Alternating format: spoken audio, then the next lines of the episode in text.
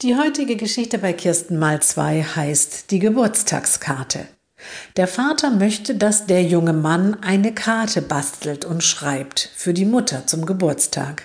Immer wieder erinnert er ihn. Schließlich gibt er auf. Doch auf dem Geburtstagstisch steht dann doch eine Karte für die Mutter vom jungen Mann. Habe ich in der Arbeit gemacht, erzählt er.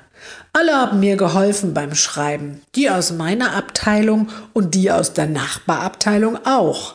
Die Mutter denkt, eigentlich soll er dort ja arbeiten. Und, na super, jetzt weiß die ganze Firma, wie alt ich geworden bin. Aber dann lacht sie, nimmt den jungen Mann in den Arm und gibt ihm einen Kuss.